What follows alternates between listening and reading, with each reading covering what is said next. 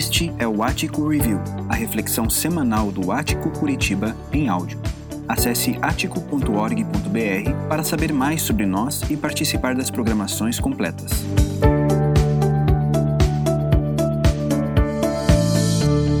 Nós temos conversado sobre essa série ah, quem é o Senhor. E como o pastor André ah, colocou muito bem já ah, no último final de semana, ah, ele fez uma, um gráfico mais ou menos como esse, eu tentei reproduzir o gráfico do pastor André, aonde nos dá uma boa síntese do que nós vimos até agora. Ah, nos evangelhos nós temos uma pergunta.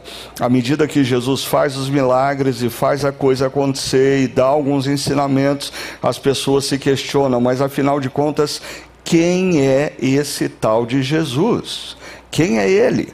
E aí a morte e a ressurreição nos apresenta a resposta. Ele não é um rabi, ele não é um guru, ah, ele é o criador do universo que entrou na história porque ele tem poder até mesmo para vencer a morte. Ele não é qualquer um, ele é o Senhor. E se ele é o Senhor, pode parar. Você vai ter que reavaliar toda a sua vida, porque assim, o que ele diz não é palpite. O que ele diz não é sugestão. Se ele é Senhor, ah, isso tem implicações para todas as dimensões da sua vida da sua existência. E aí nós fomos para o livro de Efésios, ah, porque ali o apóstolo Paulo, depois de descrever nos primeiros três capítulos alguns conceitos fantásticos da implicação ah, da, da, do que aconteceu na morte e ressurreição de Jesus nas nossas vidas, ele não vai, vai nos dar algumas dicas muito práticas. Agora, perceba, a, a carta do apóstolo Paulo aos cristãos que se encontravam na cidade de Éfeso. Ah, ela é escrita aproximadamente ah, entre 60 e 63 depois de Cristo.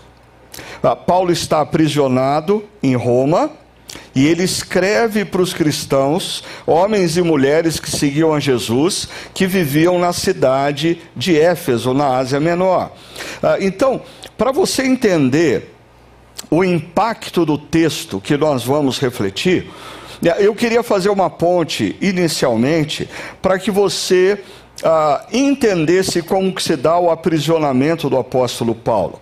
Ah, depois você pode pegar lá na sua casa e ler com mais atenção, mas a partir de Atos 21, o apóstolo Paulo é preso e ele começa toda a sua trajetória como prisioneiro até que ele chega em Roma. Mas olha como tudo começou quando já estavam para terminar os sete dias, os sete dias da purificação que o apóstolo Paulo estava fazendo como parte de um ritual judaico, alguns judeus da província da Ásia, judeus que vieram da Ásia, vendo Paulo no templo, agitaram toda a multidão, agitadores, e o agarraram. Ou seja, se fosse nos dias atuais, esses agitadores tirariam foto do apóstolo Paulo no templo e colocariam nas redes sociais, ah, procurando incitar as pessoas para cancelarem o apóstolo Paulo. E quem estivesse por perto que passasse a xingar e agredir o apóstolo Paulo. Olha só,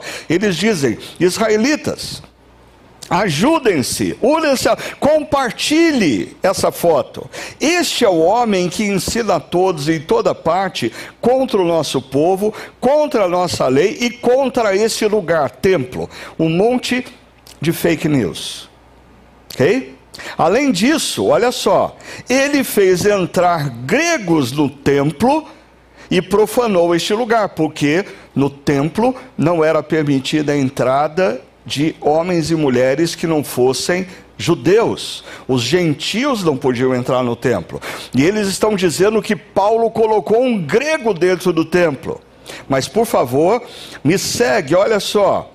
Anteriormente, eles, esses agitadores, a, essa turma da rede social, eles haviam visto o Efésio Trófimo, oh, uma boa dica para quem está grávido e não sabe que nome dá para o filho, né? Bíblico, Trófimo.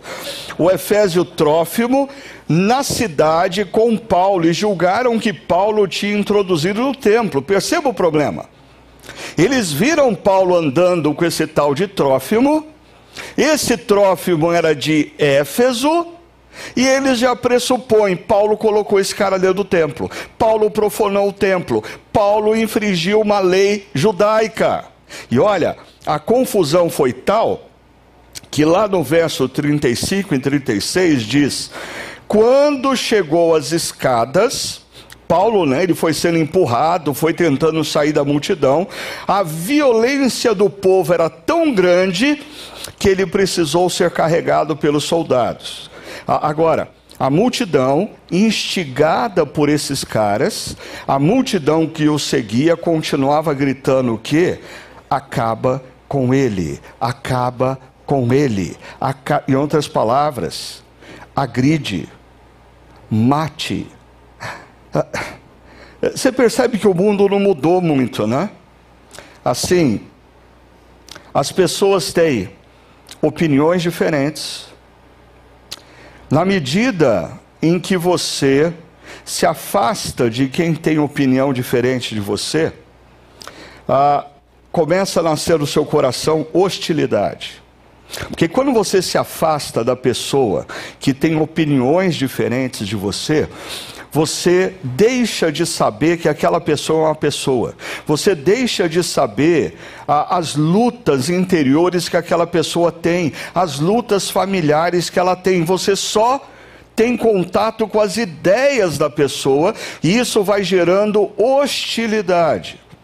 E a hostilidade, ela culmina na violência. Ah, deixa eu voltar alguns anos. Em 1618, curiosamente no mês de maio, um grupo de protestantes invadem um palácio em Praga para reivindicar liberdade religiosa aos protestantes, porque o imperador era vinculado ao catolicismo romano. A discussão é tão violenta que os protestantes pegam a guarda do imperador de Praga e jogam eles pela janela. Ah, começa uma guerra, a conhecida Guerra dos 30 Anos, uma das guerras mais sangrentas e brutais de toda a história da humanidade. A religião está no epicentro desse conflito. Cuidado, cuidado. O discurso religioso tem, ele, ele é perigoso quando usado para o ódio. Porque se você pegar o discurso de Jesus, o discurso de Jesus é para formar pacificadores. Se você se diz discípulo de Jesus e você é instrumento do ódio, você está confundindo as coisas. E por favor, perceba que na história, a religião já foi usada para começar uma guerra. interessante, a guerra começa por causa da religião, protestantes e católicos. Mas foi uma questão de tempo para que os políticos usassem a guerra a favor deles, a ponto de até mesmo reis católicos se juntarem a protestantes na luta contra católicos. Por quê? Porque eles queriam mais terra, eles queriam mais poder, eles queriam expandir o reino dele. E a história se repete: a política usando a religião para outros interesses e a ingenuidade daqueles que são religiosos, achando que os políticos realmente defendem o que eles dizem defender. A consequência dessa guerra,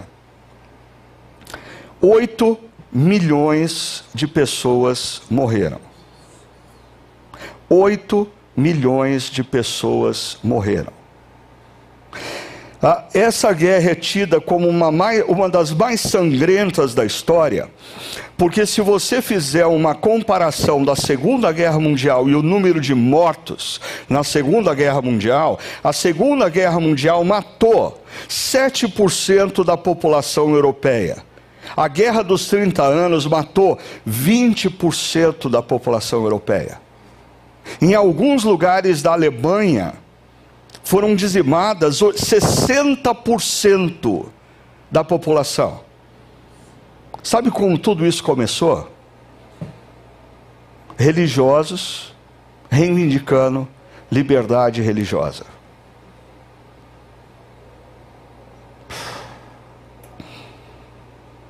Eu não sei quanto a você, mas isso me dá frio na barriga. Agora, ah, voltando ao episódio lá do aprisionamento de Paulo ah, e como existia um Efésio envolvido no aprisionamento dele.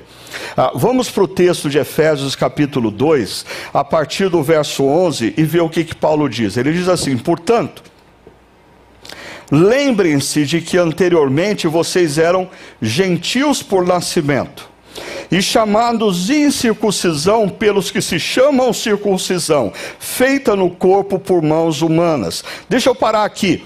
Portanto, ah, quando você vê essa palavrinha, ah, você tem que perguntar o que veio antes, porque o portanto aqui ah, nos remete ao texto anterior que foi exposto pelo pastor André na última reflexão. E o que que Paulo diz em Efésios capítulo 2, de 1 a 10? Ele diz: Nós estávamos mortos, todos nós. E, e assim, para mim, a imagem de Efésios 1 e 2 me remete assim a um, a, a, a um conglomerado de defuntos, pessoas mortas, jogadas na correnteza, e a água da cultura levando gente morta. Gente morta não tem como reagir. Gente morta não tem como nadar contra a maré. Gente morta é levada pela cultura, pela cultura das redes sociais, pela cultura da mídia, pela cultura dos amigos de universidade, pela cultura comercial, pela cultura do mundo corporativo, porque gente morta está morta. Não reage.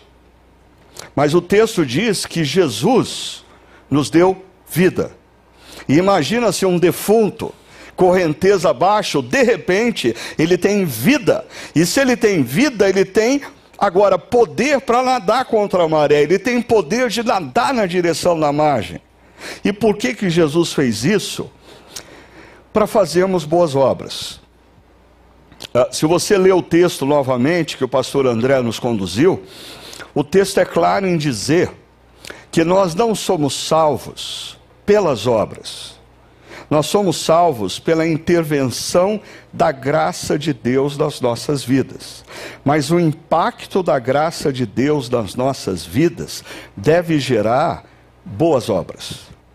Nós não fomos salvos pelas boas obras, mas nós somos salvos para as boas obras. E aqui, boas obras envolve também a forma como tratamos e vemos o outro. Porque às vezes a pessoa pensa, não, eu faço boas obras, eu dou dinheiro para a igreja a, sustentar famílias pobres, eu a, peguei vários agasalhos lá do meu armário e eu trouxe para a igreja distribuir para quem não tem. Ah, eu vou entrar nessa campanha da parceria da chácara com a FEAC, eu faço boas obras, mas boas obras não é fazer caridade, boas obras é fazer obras bonitas, ter atitudes bonitas, belas, inclusive nas relações interpessoais. E aqui eu coloquei uma aspa ali, duas aspas, no o outro. Porque o outro, ele, ele tem um fator alteridade. Ele é outro, ele não é, ele não é eu, ele é outro. Ele pensa de maneira diferente, ele torce para um time diferente, ele tem uma história de vida diferente, ele gosta de comidas diferentes, ele se veste de maneira. Ele é outro. E a questão é como eu trato e vejo o outro, que é diferente. O apóstolo Paulo nos dá algumas dicas. A primeira dica que ele nos dá para a gente ver e tratar o outro de maneira bela e graciosa é a gente nunca perder da nossa memória quem nós éramos. Diz o texto, portanto, lembrem-se, esse verbo lembrar aqui é um imperativo. Lembre-se do que? Lembre-se de que anteriormente vocês eram gentios de nascimento.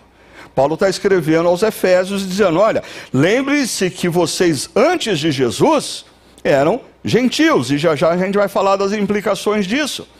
Mas lembre-se que um dia você foi um profissional inexperiente. Lembre-se que um dia você não tinha a capacidade que você tem hoje. Lembre-se que um dia você foi um adolescente irresponsável. Lembre-se que um dia você estava longe de Deus e tinha atitudes equivocadas. Lembre-se que um dia talvez você não teve, não tinha tanto recurso material como você tem hoje. Lembre-se que um dia você foi de uma família mais simples.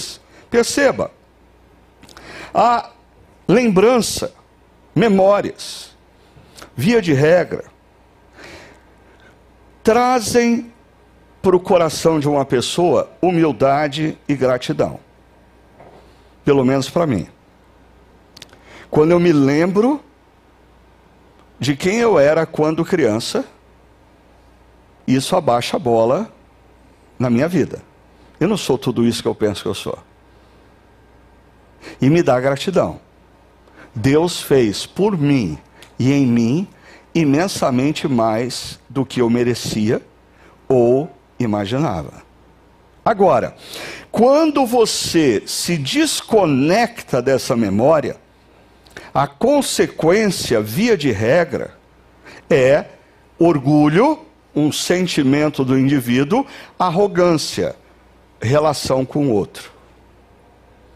É interessante que uma história bíblica que me chama a atenção é quando o rei Davi, o grande rei Davi, vivendo no palácio, tendo estendido o seu, o, seu império, o seu reinado, ah, ele chama ah, um profeta e diz assim: Ó, oh, eu, vou eu vou construir uma casa para Deus, um templo. E aí, Deus chama o profeta e fala assim: Ó, oh, volta para Davi e, e diz para Davi o seguinte: Davi, você se esqueceu de quem você é, Davi. Davi, ah, vamos colocar uh, o, o, os pontos nos is. Davi, não sou eu que preciso de casa, é você que não tem casa. Sou eu que estou construindo uma casa para. Davi, uh, olha só, Deus manda o profeta dizer: Davi, lembre-se de onde eu te tirei se esquecer de onde Deus nos tirou, se esquecer que nós estávamos longe de Deus e Deus graciosamente nos trouxe para Ele, se esquecer que a gente cometia erros e equívocos e Deus mesmo assim nos amou e nos trouxe, gera arrogância e orgulho, faz a gente começar a imaginar que a gente está aqui, sabe por quê? Porque nós somos melhores do que os que não estão aqui. Essa é a essência da religiosidade disfuncional. Quem está dentro de uma igreja começa a se sentir superior a quem está fora da igreja.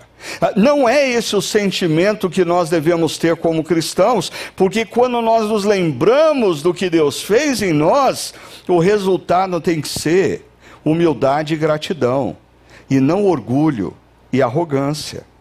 Mas ah, aqui nós temos também ah, o preconceito. Perceba, ah, Paulo está dizendo para os Efésios, que não eram judeus, que antes de Jesus eles eram gentios, e aí ah, Paulo diz: vocês eram chamados incircuncisão. É, é, é, é uma maneira pejorativa de se referir aos gentios. Era uma maneira jocosa de se referir a quem não era judeu. Agora, quem fazia essa referência? Os judeus, os que se chamavam circuncisão. Agora, eu quero que você perceba uma coisa: por detrás do preconceito existe orgulho. Por detrás de todo preconceito existe orgulho. O pecado do orgulho. Ah, por quê? O preconceito que alguém tem para com outro é derivado do sentimento dele de que ele é melhor do que o outro. O preconceito que alguém tem da ideia do outro, da posição do outro, da decisão do outro, da roupa do outro, da formação do outro, da quantidade de dinheiro que o outro tem é derivado de um sentimento que faz parte dos sete pecados capitais, chamado soberba. Eu me acho melhor do que o outro. Por isso eu o desprezo. Agora, perceba, o preconceito ele gera três coisas: distância, inimizade e violência. Nessa sequência como a gente viu anteriormente. Distância. Eu tenho preconceito do outro pelo que ele é, pelo que ele faz, como ele se veste, como ele lida com o corpo dele, como ele pensa politicamente, a, a, a, como que é a família. Eu tenho preconceito, então eu me distancio do outro. Na medida em que eu me distancio do outro, eu só convivo com as ideias dele, não mais com a pessoa dele. Isso vai gerando inimizade, hostilidade. E a história mostra que, inevitavelmente, isso descamba para a violência. Por quê? Porque se eu, se eu tenho preconceito para com o Noel, e eu me distancio do Noel, e eu passo a lidar só com as ideias que o Noel posta nas redes sociais. Eu me desconecto das emoções que o Noel tem, da vida que. Eu, eu, eu esqueço que o Noel é, é, é pai de família, que tem uma esposa, que tem filhos, que tem netos. E sabe o que eu sou capaz de fazer quando eu me desconecto emocionalmente da pessoa do Noel? Eu sou capaz de matá-lo sem sentir remorso.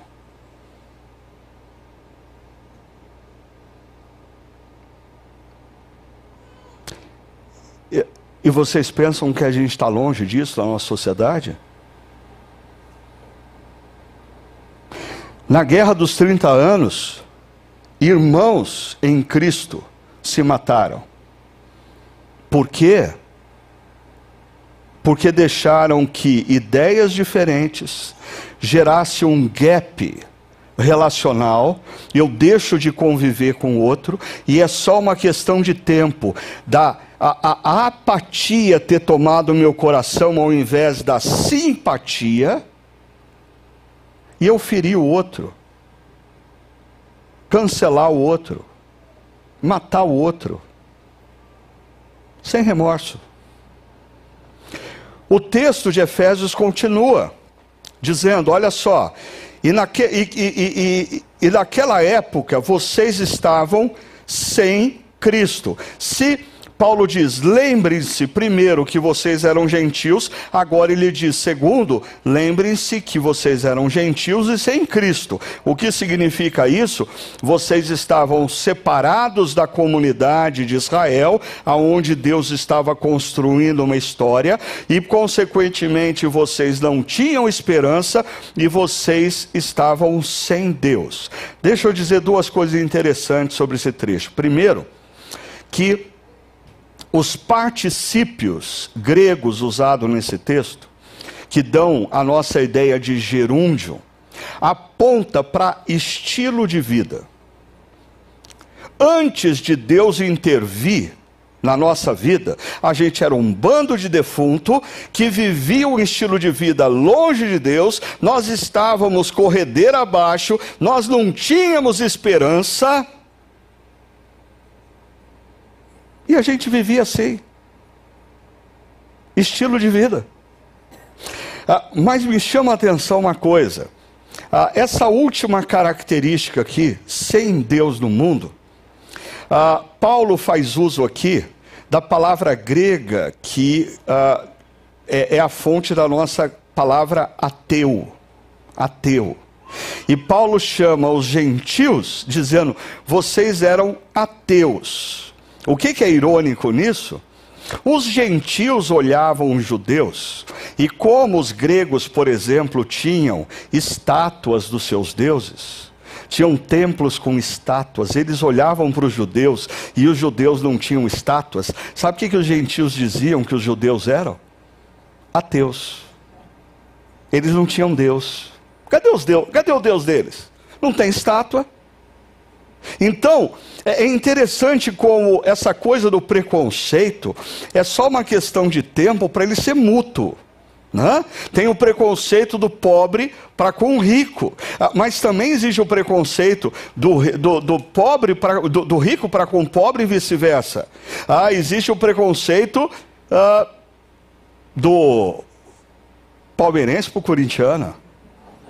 Mas o corintiano também tem preconceito. Atualmente é, é, é palmeirense e flamenguista. Né? E, e atleticano. Mas vamos lá. Olha só.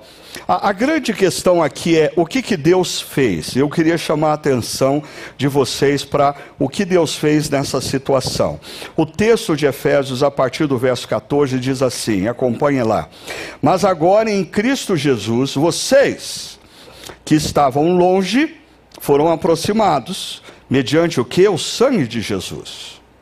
Ah, pois ele é a nossa paz, o qual de ambos fez um e destruiu a barreira e o muro da inimizade. Que bonita essa frase. Mas agora, em Cristo Jesus.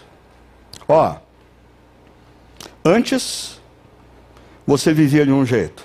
Antes você se comportava de um jeito. Antes a maneira de você tratar pessoas era de um jeito. Mas por favor, preste atenção. A partir do momento que você está em Cristo Jesus, muda. Porque agora eu estou em Cristo Jesus. Uma coisa é um palmeirense antes de Cristo. Quando o palmeirense está em Cristo Jesus, ele olha para os torcedores de outro time, não mais como adversários, mas torcedores de outros times. Mas eu estou aqui pegando leve, porque existem dimensões mais complicadas disso. Ah, o, o que eu queria que você percebesse é: se você está em Cristo, se você está em Cristo, você não pode, não deve, não tem como você agir igual os que estão agindo e não estão em Cristo. Mas, Paulo diz: vocês que estavam antes longe foram aproximados, ou seja, a primeira coisa que Deus fez foi nos trazer para perto dele. Nós estávamos longe, ele nos trouxe para perto dele. Aí vem uma frase que ela está em paralela com a primeira do verso 14, se referindo a Jesus. Ele é a nossa paz. Ah, Jesus é a nossa paz com Deus. Jesus é a nossa paz com o outro. Na minha primeira experiência como pastor, comecei pastoreando uma igreja muito jovem, eu tinha 22 anos de idade.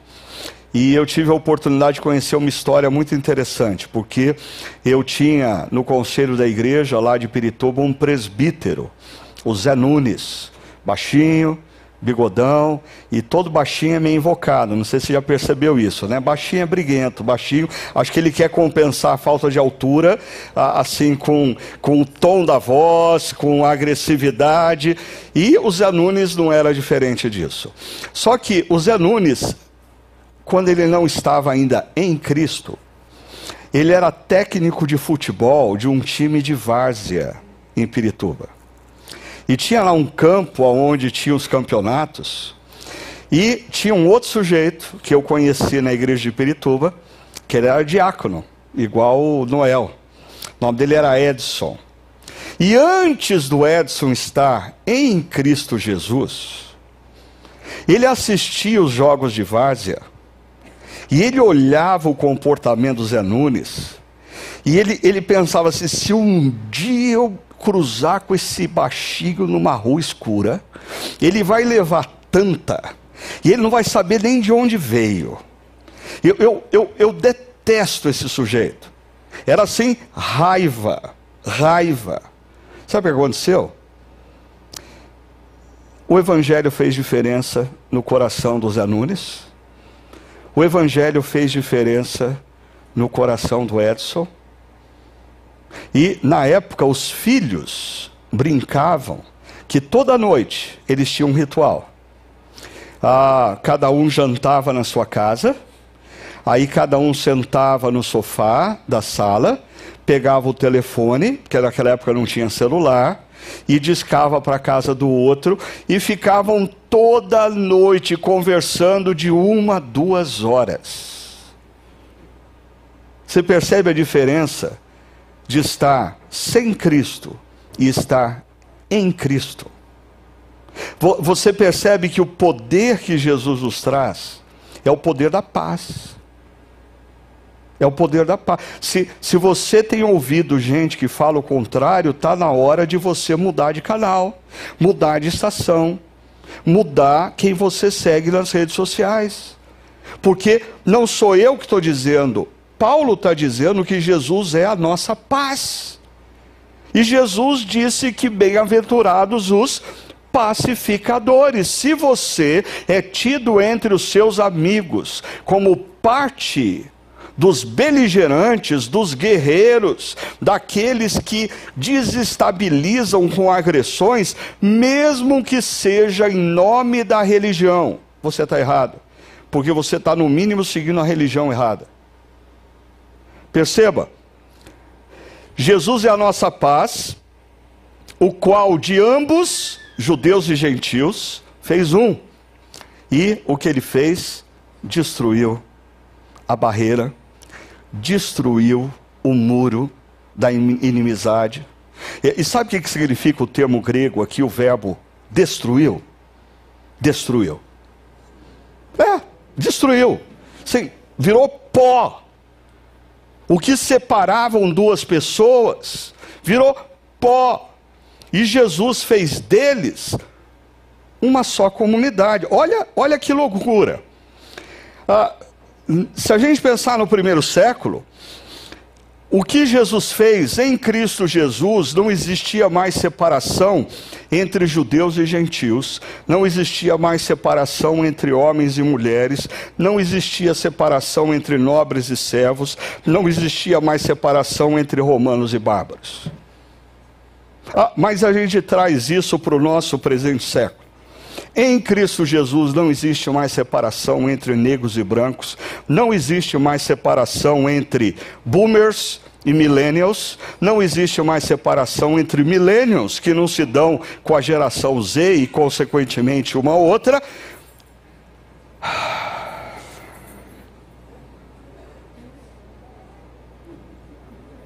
Não existe mais separação. Se você está em Cristo.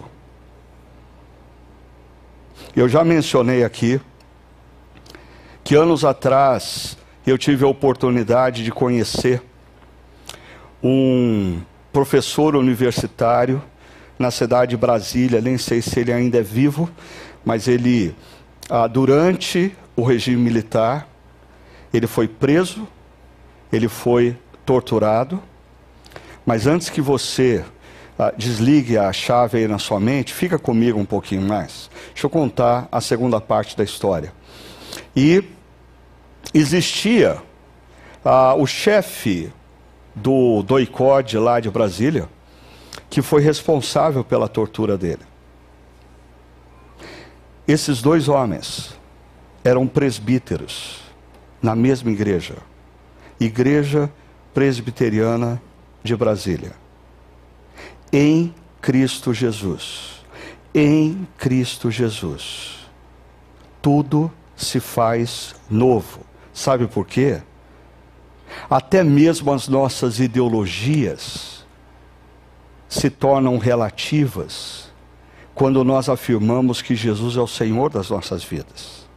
Olha, olha, olha a loucura por favor, perceba o tamanho da loucura que Paulo coloca aqui. O objetivo dele, Jesus, era criar em si mesmo, dos dois, um novo homem, fazendo a paz. e reconciliar com Deus os dois em um corpo, por meio do que? Da cruz, pela qual ele destruiu. Sabe o que significa o verbo no grego aqui destruir? Destruiu, virou pó, através do que? Da cruz. Sabe por quê? A cruz te humilha. Ah, você vem com as suas defesas ideológicas, dizendo que vai mudar o rumo do Brasil e do mundo, é a minha ideologia. Olha para a cruz e perceba que o que vai mudar o rumo da história é a cruz. É a cruz.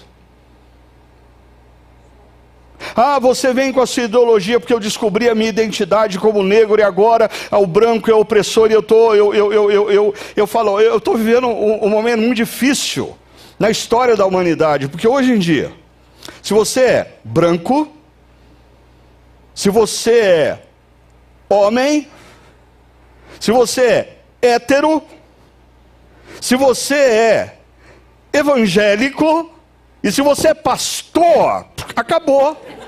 Ninguém quer conversar com você. Você se tornou o ícone do opressor. Ah, e essa sociedade polarizada, ah, parece que as igrejas se esqueceram da cruz. Perceba, Paulo diz, portanto, e isso indica que ele está concluindo o pensamento, e eu também caminho já já para o final. Portanto, olha só, vocês já não são estrangeiros nem forasteiros, mas concidadãos dos santos. E aqui Paulo usa uma imagem com o cidadão. Deus está formando de diferentes etnias uma só nação. Aí ele vai usar uma outra linguagem. E membros da família de Deus. Ah, você percebeu, não sei se você estava aqui, mas nós começamos o nosso encontro hoje fazendo a oração que Jesus nos ensinou a orar, que começa dizendo assim: Pai meu que está nos céus. É isso? Não. Pai Nosso. E, e aí, a gente está numa comunidade que tem palmeirenses, corintianos, bugrinos, pontepretanos, e a gente ora, Pai Nosso. Tem brancos, pretos, amarelos, e a gente ora, Pai Nosso. Tem gente mais velha, tem gente mais nova e a gente ora, Pai Nosso. Tem gente que pensa ideologicamente mais para a direita, tem gente que pensa ideologicamente mais para a esquerda, mas sabe como a gente ora? Pai Nosso.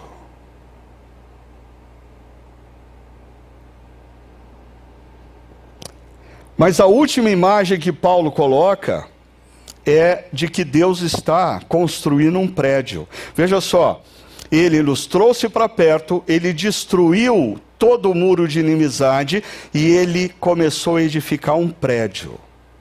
E olha só que interessante que é esse prédio. Porque ele, ele primeiro vai falar do fundamento do prédio. Então, se você, ah, lá na sua vizinhança ou condomínio, ah, é, como eu costuma quando está andando, ficar olhando e vigiando a construção dos outros, você vê lá ah, os alicerces, né? E, e, o fundamento, o alicerce é essencial. Eu, eu, eu que vi muitas casas sendo construídas no meu condomínio, hoje eu olho assim, alguém fala, nossa, que casa bonita. Eu falo, mas miserável. Eu não compraria essa casa. Assim, o cara economizou no, no alicerce, é tudo de tijolinho baiano. Você olha por fora assim, que casa bonita, uma porcaria. Então o apóstolo Paulo diz: olha, o fundamento desse prédio que Deus está construindo, primeiro, de um lado tem os apóstolos, do outro lado tem os profetas. Ah, mas o que conecta, o que amarra essa estrutura Jesus, a pedra angular. Faz sentido? Então você tem o Antigo Testamento, o Velho Testamento, os profetas, os apóstolos, mas a pedra angular, o que une o ensinamento dos profetas e dos apóstolos, o que dá consistência, o que amarra toda a estrutura, é Jesus. Mas um pouquinho mais. Numa outra forma de você enxergar, aqui está o alicerce: profetas, apóstolos e Jesus como a pedra angular.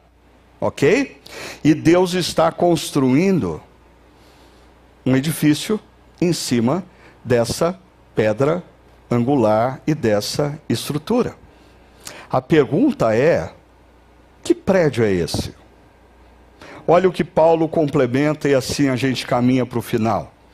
No qual Jesus, no prédio, Jesus, ah, todo edifício é ajustado e cresce para se tornar ou tornar-se o que? Santuário do Santo Deus. Sabe o que Deus está construindo? Um templo. Um templo. Ah, e o texto continua dizendo: Nele vocês também estão sendo edificados juntos para se tornarem o que? Morada de Deus. Deus está construindo um templo no qual ele vai habitar. Mas Deus não está construindo um templo de tijolos. Deus está construindo um templo de pessoas diferentes. Diferentes mas que em Cristo Jesus elas se tornam santuário do Santo Deus, elas se tornam morada de Deus. E, por favor, lembre-se que em Apocalipse, capítulo 21, o apóstolo João diz que não existe mais templo, porque Deus vive no meio do seu povo. Assim, eu quero caminhar para o final.